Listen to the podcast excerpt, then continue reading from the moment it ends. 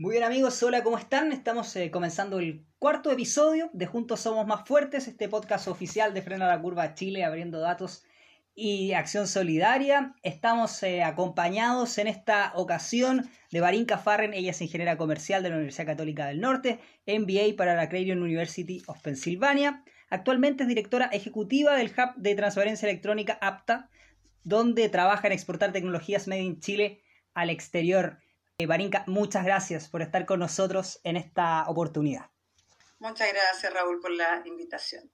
Gracias a ti por estar con nosotros eh, acá en este espacio. Y bueno, comenzar por, por preguntarte por este proceso de teletrabajo. Yo sé que, te ha tocado bien, bien intenso este trabajo durante estos meses, pero estamos viviendo ese, ese proceso y preguntarte cómo lo has vivido tú en relación a tu experiencia profesional. Sí, mira, yo personalmente, bueno, el CABE es una institución que, que tiene miembros de todas las partes del país. Nosotros estamos 100% en todas las regiones. Tenemos, digamos, una corporación que está formada por distintas universidades. Y hay cosas que han, sido muy buenas, porque nos permiten, digamos, antes nosotros viajábamos y teníamos la cultura, digamos, de viajar y estar frente a frente haciendo reuniones de una, dos, tres horas, ¿ya? Y al final tú te das cuenta de que no es necesario, de que en realidad, digamos, eh, es tema de acostumbramiento y también, digamos, es tema de, acostumbrarse a trabajar eh, desde el teletrabajo. Primero porque hay que cuidarse. Nosotros, digamos, eh, como empresa, inmediatamente empezamos con el tema de la, de la cuarentena voluntaria. Empezamos a hacer nuestro trabajo, digamos, desde, desde la casa cada uno. Al principio fue complicado porque cada uno además tiene distintas realidades. Yo tengo, por ejemplo, dos hijos dos perros, entonces había que organizarse, mucha gente en la oficina también, y además otra cosa es que nosotros compartimos mucho en la oficina. Y esto del teletrabajo pierde un poco este, eh, el hecho de compartir diariamente. Entonces tuvimos que encontrar digamos, instancias para poder compartir, para poder eh, compartir. Entonces, para poder en el fondo favorecer la, colaboración tanto interna como externa. Una de las cosas que nos sucedió mucho también es que hemos podido colaborar y hacer muchas actividades con distintas entidades, porque la verdad es que además yo lado, o sea, la verdad es que en ese caso ha sido mucho más, más flexible y mucho más colaborativo. Y bueno, aparte de la dinámica cotidiana, en el fondo, compatibilizar las tareas de la casa con el trabajo. Así que eso es lo que te, te puedo, digamos, contar. Bien, Marinka. Y en ese proceso, eh, tú hablas de algo clave dentro de su, de su hub y dentro de, de la organización, que es la colaboración. Y la colaboración en ciertos circuitos de confianza. Y yo siento que es algo clave en relación también a, a lo que hacen ustedes, que, que, es vincular, digamos, a la investigación académica con otro tipo de organizaciones. ¿Cómo se, se van eh, tejiendo esos círculos de confianza? Mira, yo creo que hay, hay, hay un tema que, que, ha pasado, que es que la, la, colaboración se ha dado de una manera mucho más fácil. Y yo creo que esto se ha producido porque en el fondo todos ahora tenemos un mismo objetivo. No tenemos objetivos individuales. Y eso en, en general, ¿ya? Porque, eh, bueno, nosotros desde desde pequeños hemos sido, acostumbrados a competir, acostumbrados a competir. Y esto se malentiende, somos muy individualistas. Mm. Y el tener un objetivo en común hace que las cosas salgan más rápido. Eh, yo siempre cuento el caso de los ventiladores mecánicos de la Universidad de Concepción, que salió después de tres meses. Esto no hubiese pasado en tiempos normales. Mm. Seguramente el ventilador mecánico se hubiese demorado, no sé, un año y medio. Y esto pasó muy rápido. Eh, se, han hecho un montón de laboratorios especiales, ven, digamos, por, eh, por Skype o Zoom, eh, y son nuevas formas de comunicarse. Entonces, sí, tiene complicaciones. Por ejemplo, tú no te ves. Entonces, la, el primer contacto con gente que tú, no has conocido es complejo. tienes que generar, digamos, tu confianza. Mm. pero por otro lado, digamos, con gente que ya conoce, de repente se ha, hecho mucho más fácil ir colaborando. Claro que sí. Preguntarte un poco, Barinka, eh, por el trabajo que hacen ustedes como Hub, ya hay temas un poco más consolidados en relación a la transferencia tecnológica. Si hablábamos, no sé, hace 10, 15 años, estos eran temas más, más, más complejos de, tratar. En, en ese contexto, eh, preguntarte cómo, cómo se ha desarrollado su trabajo. Es una hub que no tiene tanto tiempo, pero que sí, ha, que sí ya ha generado una red importante con universidades a lo largo de todo Chile, con centros de investigación. ¿Cómo ha funcionado eso, eh, esa generación de alianzas y de redes? Mira, la verdad es que súper bien. Yo llevo más de 10 años en, en, transferencia tecnológica, quizás más, a ver, uf, como 12 quizás. Y la verdad es que, como tú decías, al principio, ¿cierto? No había además una comunicación fluida entre empresas y universidades. Era, era muy, muy distinto. Las universidades en el fondo lo que querían vender son productos, eh, como querían vender, digamos, tecnologías como productos terminados y las empresas querían comprar, digamos, tecnología, pero no querían asumir ningún riesgo, entonces no podían hablar entre sí. Nosotros lo que, lo que hacemos, digamos, es que el hub se crea con el objetivo, digamos, de vincularse con la industria y además de que las tecnologías que existen puedan ser conquistadas internacionalmente. Mm. No solamente Chile, y tener una masa crítica, en el fondo, para poder negociar y establecer alianzas. ¿ya? Y eso, bueno, digamos, eh, bastante bien, ha sido un trabajo, digamos, de una política pública de 10 años también. Sí. Y en ese proceso de Inca también un, un elemento clave ¿no? del trabajo que, que, hacen ustedes también es que muchas veces la investigación académica y, lo que pasa en las universidades queda en las universidades, ¿no? Es difícil que eso llegue y que tenga un impacto en la sociedad. Entonces, eh, desde tu experiencia, eh, ¿cómo ese, a través de la asociatividad, con empresas, con organizaciones, cómo se puede llegar, cómo se puede impactar a la sociedad con, con esa investigación que ya está ¿no? en las universidades? Mira, primero yo creo que eh, se necesita flexibilidad y entendimiento de todas las partes, ¿ya? En un principio, eh, a mí me tocó trabajar también en empresa y me era muy difícil hace 10 años atrás trabajar con alguna universidad, porque no existía institucionalidad, no existía reglamento, etc. Ahora, después trabajé eh, cuatro o cinco años en la Universidad de Chile, en, la, en el área de transferencia tecnológica, y la verdad es que eh, logré transferir bastantes tecnologías, ¿ya? Y la verdad es que siempre es difícil esta, esta relación porque las expectativas y, las métricas son distintas. O sea, la empresa lo que quiere es llegar con un producto inmediatamente al mercado. Y tú tienes una tecnología que requiere de inversión en que requiere inversión, lucas, alguien tiene que poner esas lucas a veces las empresas no y la, y la universidad, por, otra parte, tiene otros tiempos. ¿Es posible hacer? Sí, es posible. ¿Se ha dado mucho más? Sí, se ha dado mucho más. Yo creo que el COVID incluso hace que nos demos cuenta que nosotros no podemos ser un país exportador de materia prima, ¿cierto? Sino tenemos que, que ser capaces de producir nuestros propios bienes. Mm. Nos dimos cuenta ahora que esta pandemia que sea totalmente inesperado, que venías con un estallido social, digamos, anterior, te das cuenta de que sí es necesario que, nosotros sigamos avanzando y pasemos al siguiente nivel. Bueno, y en ese proceso también, ¿qué tan lejos estemos, no? De, que Chile se convierta en, ese polo de innovación a nivel latinoamericano. Yo sé que ustedes están trabajando, hay, otras organizaciones, eh, casi todas las universidades públicas, ¿no?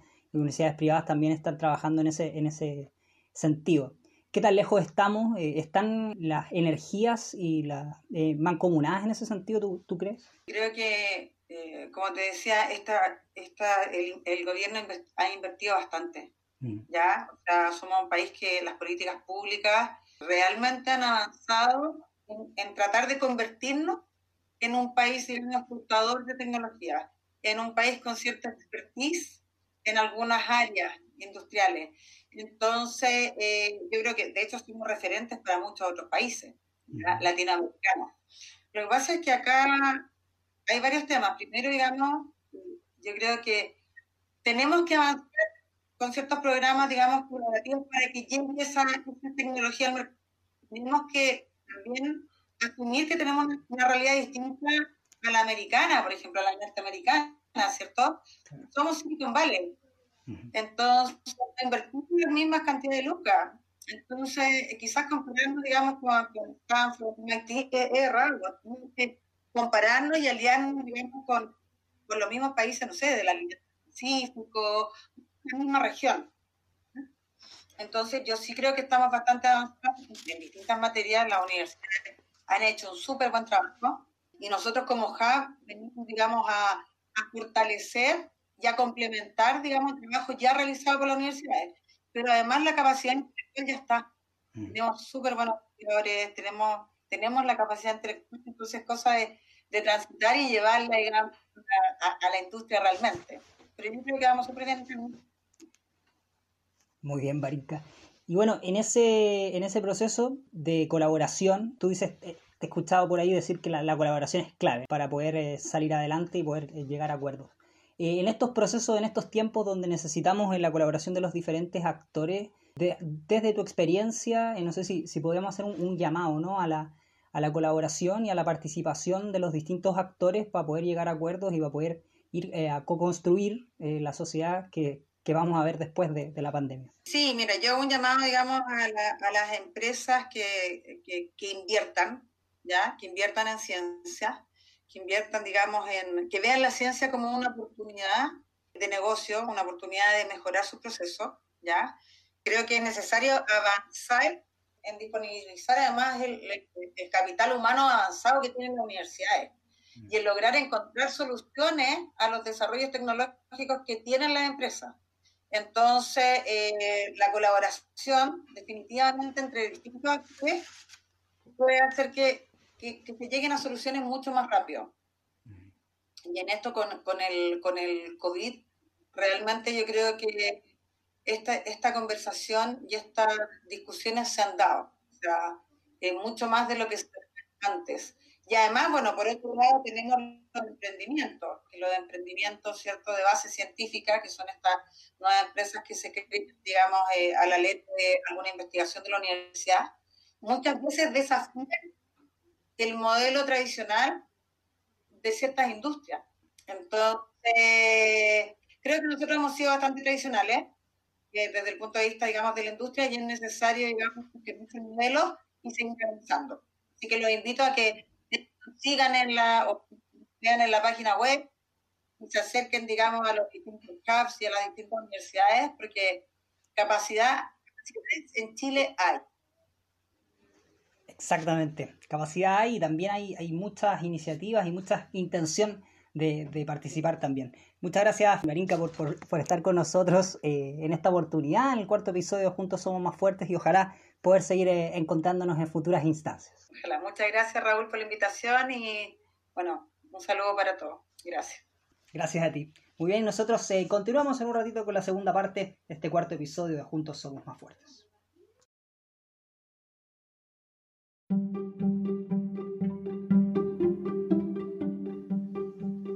Ya continuamos con el segundo invitado del episodio de hoy de Juntos Somos Más Fuertes. Les invitamos a acompañarnos a través de las redes sociales de Frena la Curva Chile, Acción Solidaria y la Fundación Abriendo Datos, porque juntos somos más fuertes, estamos co-construyendo el mañana.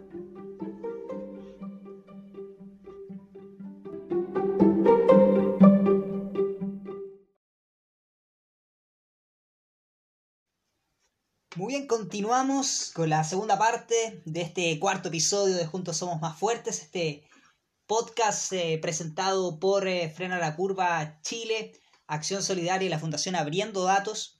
Y estamos eh, con alguien de la casa, Luis Sosa, subdirector de Acción Solidaria. Luis, muchas gracias por aceptar la invitación, por estar con nosotros en este cuarto episodio, en este espacio de conversación. Gracias por, por acompañarnos. Oye, muchas gracias a ustedes por la invitación y feliz de tener este minuto para poder conversar y, reflexionar aparte, a partir de los temas que nos interesan tanto. Claro que sí, Luis. Así que muchas gracias por estar acá. Ya vamos a estar desde ya conversando. Y quiero preguntarte, Luis, eh, partir preguntándote por los aprendizajes, ¿no? Los principales aprendizajes de, esta, de esta pandemia, de, este periodo de, confinamiento sobre esta red de colaboración que, tú diriges, en la que trabajas, en donde la solidaridad, en donde la participación son elementos importantes, elementos claves. ¿Cómo has visto esta, este periodo, Luis, en lo personal y en lo profesional? Bueno, la bueno, lo personal y familiar ha sido un proceso difícil, como es para todas las familias. Hemos tenido familiares que se han contagiado y a nivel de los equipos de trabajo en el hogar de Cristo hemos tenido muchos eh, trabajadores que se han contagiado y también participantes de los programas y, hemos tenido el fallecimiento de muchas personas en los programas, o sea, varias decenas de personas, eh, que, adultos mayores fundamentalmente que han fallecido y al menos eh, tenemos dos trabajadores, compañeros de trabajo, algunos bien íconos del hogar de Cristo que han fallecido fruto de la pandemia.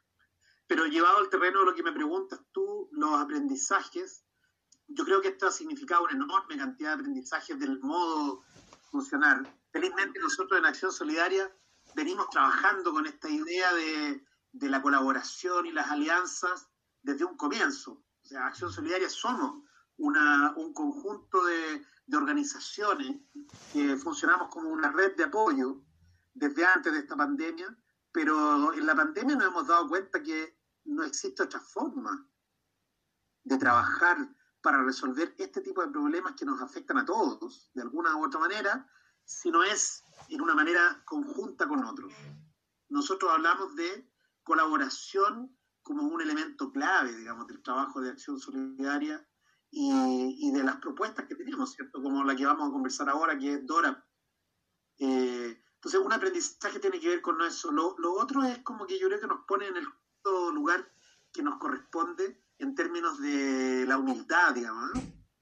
Ya, a veces estamos tan, tan cercanos a creernos como que realmente eh, hemos logrado tanto en la humanidad y podemos ser tremendos líderes y quizás tener el control de muchos aspectos y con esta pandemia nos queda claro lo chiquititos que somos, digamos, viene un, un virus que nos confina en nuestras casas yo creo que hemos ganado en humildad, hemos ganado en, darnos cuenta de la importancia de estar con los hijos, en el caso mío, con mis hijos en la casa, de qué, qué rico era cuando nos dábamos un abrazo, qué rico era cuando podíamos compartir una conversación, una fogata, una copa de vino, un café con alguien.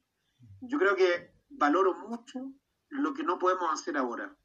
Qué rico era cuando podíamos compartir en el deporte, en fin yo creo que esos son aprendizajes, la colaboración, eh, la humildad y también la importancia de la participación de la ciudadanía, de todos, para resolver un problema que no se va a resolver solo con una vacuna. No solo se resuelve esto con, con la ciencia, por decirlo así, la tecnología de la medicina. También se resuelve con, con la medicina de la, de la solidaridad, con la medicina de el involucrarse socialmente, con la medicina de hacerse parte de este tejido social. Y nada, nosotros en Acción Solidaria estamos trabajando, uniéndonos con equipos como el de ustedes, ¿cierto? Con el Frenar a la Curva y todas y tantas iniciativas que están apareciendo, que son innovadoras, que tienen energía joven, que tienen ganas de hacer cosas por Chile y que están pensando en transformar Chile en un país más justo, en un país más confortable, en un país más igualitario y donde todos podamos tener un espacio de bienestar real, digamos, para desarrollar todas nuestras potencialidades como personas, como familia y como comunidades. Claro que sí, Luis. Bueno, y hay eh, muchos aprendizajes en este periodo y también muchos desafíos que se vienen desde, desde ya. Eh, ya lo mencionabas tú en, la red que diriges eh, con esta con esta DORAP, que es la primera red colaborativa para líderes sociales de Chile. Cuéntanos un poco cómo, cómo ha sido este levantamiento de, esta plataforma en circunstancias especiales, pero cómo ha sido eso y también cómo, cómo se han eh, llevado a cabo los, otros programas. Mira, DORAP es una, es una aplicación para celulares que invito a bajarla a todos los que están eh, escuchándonos. Eh, se encuentra en, tanto en Android como en iOS con la gente que tiene iPhone. Y es una aplicación muy simple que está en su su primera versión. Y lo que busca esta aplicación es eh, brindar un espacio para que la gente pueda eh, compartir experiencias vinculadas al mundo social. Es, es, una herramienta digital que lo, que lo que busca en el fondo, el gran propósito de Dora, es conformar una comunidad de líderes sociales mediante un espacio digital, digamos, donde pueda la gente conocer experiencias de otros y también compartir las propias. ¿A quién está dirigido?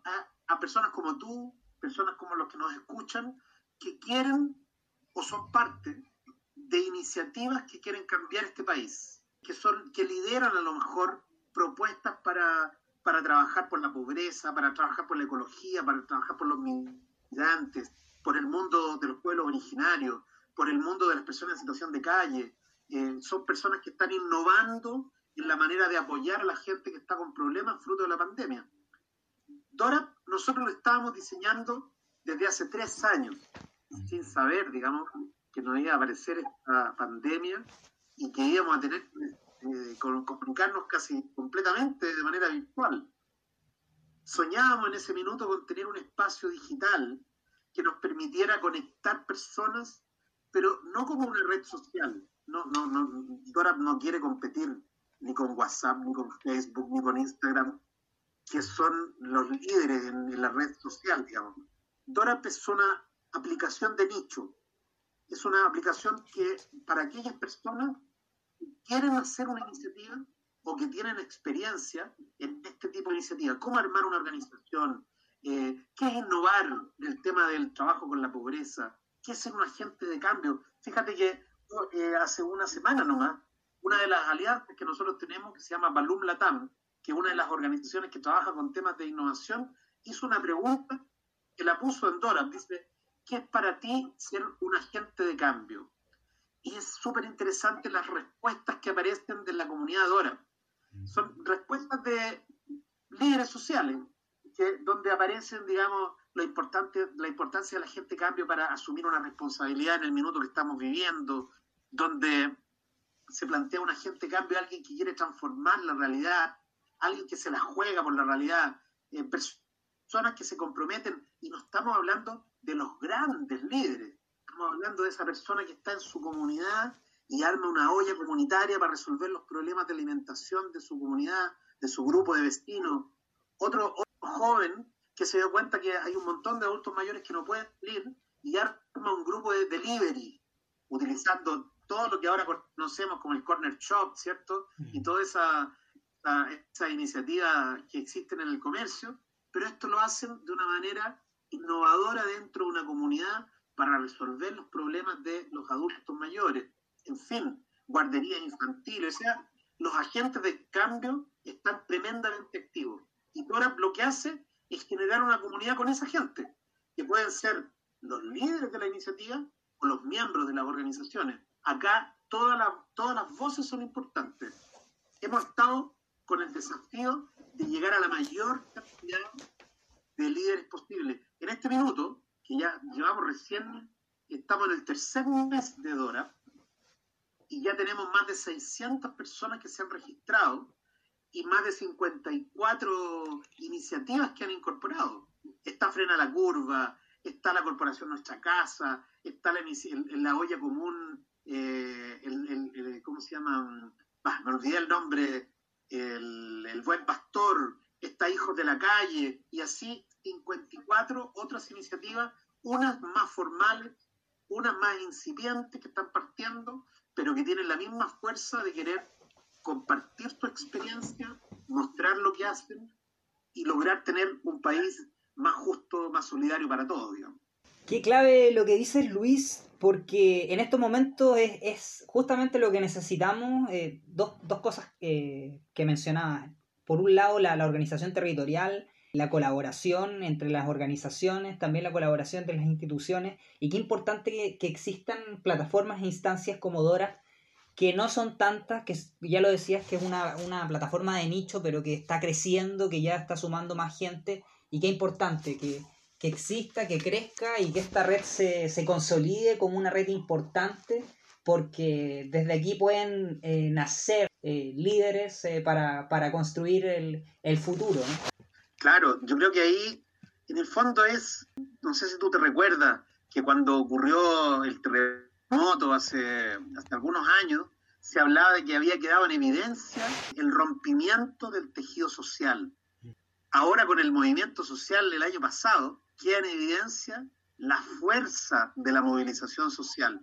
Y efectivamente en las comunidades hay movimientos vivos, hay energía activa, hay gente que efectivamente quiere jugársela. Y nosotros yo creo que tenemos una enorme posibilidad de ganar contra, no solo contra la pandemia, no solo contra el virus, de ganarle a la indiferencia, de ganarle a, la narcocultura, de ganarle a la, desigualdad, de ganarle a las pocas oportunidades, de ganarle a la pobreza, por decirlo así. No, no a los pobres, ganarle a la pobreza, ganarle a las dificultades, ¿te das cuenta? Entonces yo creo que hay una tremenda oportunidad. Y en este caso, Tora es un granito más, así como frena la curva, se instala como una propuesta ciudadana, mm. donde un, dispositivo tecnológico lo que busca es conectar al que quiere ayudar con el que tiene necesidades. Nosotros también en Dora, ¿qué queremos hacer? Es tener un espacio para esos líderes sociales, esas personas, esos jóvenes o esos viejos que quieren cambiar el mundo y que se la juegan y tienen corazón y tienen pasión, puedan compartir su experiencia con lo que están partiendo. Ahora, si tú te metes en Dora, la semana pasada estuvimos hablando, por ejemplo, del tema de personas en situación de calle. ¿Qué ha pasado con las personas en situación de calle en la pandemia? ¿Cuáles son las principales dificultades que enfrentan? ¿Qué va a pasar ahora que se acaba el invierno con ellos? Se acaban los planes del Estado. ¿Y cómo han resuelto las organizaciones sociales que trabajan con esta temática? La situación de calle, y hemos ido a preguntas amplias, ¿se puede resolver? ¿O, tenemos que vivir siempre con personas en situación de calle? Hay experiencias de países que lo han resuelto. Si te metes a Dora, te vas a encontrar con respuestas de por lo menos siete líderes sociales que han trabajado en la temática y que nos han ido dando su opinión en esta aplicación. estamos trabajando con el tema que, que tú me preguntabas, con cómo las comunidades han enfrentado la pandemia, cómo las comunidades han sido resilientes, esto que se le llama la resiliencia colectiva, o las fortalezas, los recursos comunitarios, cómo aparecen para mm. enfrentar las dificultades. De eso vamos a estar hablando en DORAP esta semana. Yo te invito a ti y a todos los auditores que se metan en DORAP, que la bajen en su celular. A lo mejor registrarse implica un pequeño esfuerzo que hay que pedir, un, te piden un código dinámico, hay que mandar un mail, te lo mandan por mail y tienes que ponerlo ahí pero luego de ese pequeño paso que uno da, se mete a un mundo de posibilidades de aprendizaje y no solo de, de nutrirte tú, ¿ah? porque nosotros hemos, eh, uno, uno de los elementos de la colaboración que hemos aprendido es que aquí no solo se trata de lo que yo gano, no solo se trata de ¿y qué voy a ganar metiéndome aquí, digamos? ¿Cómo me nutro? Sino que al revés también. ¿Cómo yo hago que otros ganen? ¿Cómo yo soy parte o sea, no solo esperar recibir, sino también entregar. Y DORAP es un espacio para entregar y también para recibir, ambas cosas. ¿Te das cuenta? Entonces, así yo creo que de alguna forma vamos ganándole a la pandemia, que no solo es una pandemia médica o biológica o física, sino que también tiene que ver con un montón de amenazas que, que existen en el mundo social y que estamos en un momento clave en el país donde necesitamos la participación de todos, necesitamos la opinión de todos, porque en el fondo este país lo vamos a construir entre todos. El Chile que venga en el próximo año, ojalá que no se parezca al Chile de antes, ojalá que sea un Chile distinto, un Chile con más alegría, más centrado en, el otro, ¿cierto? Con más justicia social, con más igualdad, y el Chile que de alguna forma represente mucho más las necesidades de todos nosotros especialmente las comunidades con más dificultades. Claro que sí, tremendo. Muchas gracias Luis, gracias por compartir eh, este espacio de conversación con nosotros, ha sido de verdad muy, muy enriquecedor para nosotros escucharte porque es importante hablar de esto e invitar una vez más a los auditores, a las personas a sumarse a DORAP, a esta red de colaboración, a estar atentos a las redes sociales de Acción Solidaria. Siempre hay noticias, siempre hay novedades. Invitar a la gente, Luis, a sumarse, a seguir participando, a seguir en esto de la solidaridad, de la, de la colaboración. Claro, yo creo que aquí la clave está en cómo hacerse partícipe, cómo no quedarse atrás, ¿cierto? Y esta es una experiencia más, como es Frena la Curva, como es el laboratorio que ustedes están desarrollando para generar esta innovación colectiva, dando, dando mucha fuerza a la innovación que surge de la comunidad.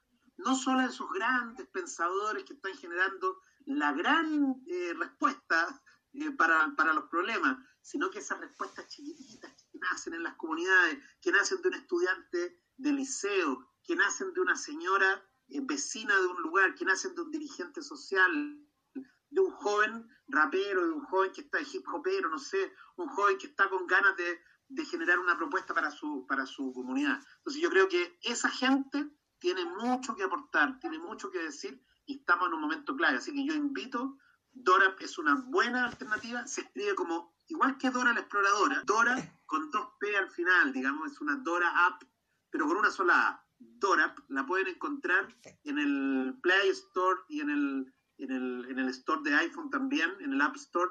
Ahí la bajan, se registran y se van a encontrar con muchas respuestas interesantes y también una oportunidad para poder compartir sus iniciativas y sus propias experiencias. Allí cada experiencia vale, así que muchas gracias Raúl por, por la invitación y espero que estos proyectos en los que se están metiendo llenen de energía a todos estos jóvenes que tienen ganas de recibir esa energía y tienen otra energía para sumarla y podamos desarrollar experiencias colaborativas que nos ayuden a superar las dificultades que estamos viviendo. Perfecto, Luis. Muchas gracias, Luis Sosa, subdirector de Acción Solidaria. Gracias por estar con nosotros en esta oportunidad, en este Juntos Somos Más Fuertes podcast y nos estaremos encontrando en otras instancias futuras. Gracias, Luis. Un abrazo. Un abrazo. Y nosotros eh, nos encontramos la próxima semana, próximo viernes, en un próximo episodio de Juntos Somos Más Fuertes Podcast. Un abrazo. Que estén bien.